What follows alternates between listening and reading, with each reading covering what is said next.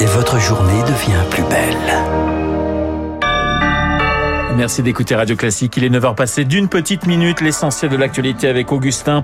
Après la première ministre et le ministre de l'Intérieur hier, eh bien, le président se rend aujourd'hui à Annecy. Emmanuel Macron au chevet des victimes de l'attaque au couteau. Six blessés, dont quatre jeunes enfants. Deux sont toujours en urgence absolue ce matin.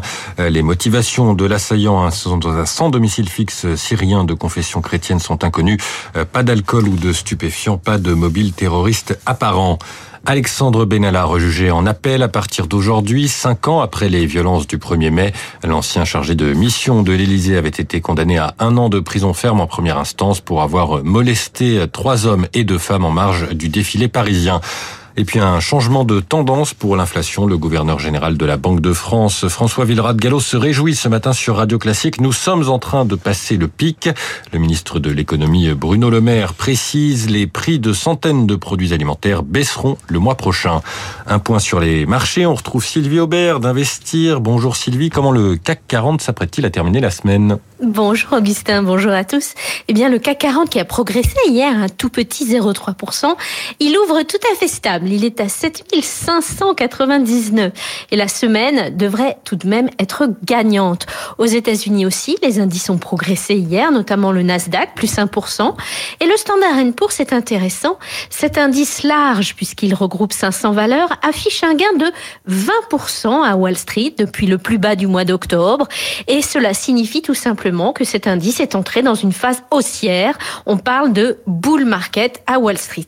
Pourtant, les investisseurs restent toujours préoccupés par les politiques monétaires dans le monde. Les hausses de taux annoncées par les banques centrales canadiennes, australiennes ont un peu inquiété les marchés. À une semaine de la décision de la Fed et de la BCE, eh bien, la Réserve fédérale devrait néanmoins passer son tour la semaine prochaine pour ne pas faire plonger l'économie américaine dans la récession. Quant à la Banque centrale européenne, elle, c'est l'inverse. Elle devrait continuer de remonter ses taux.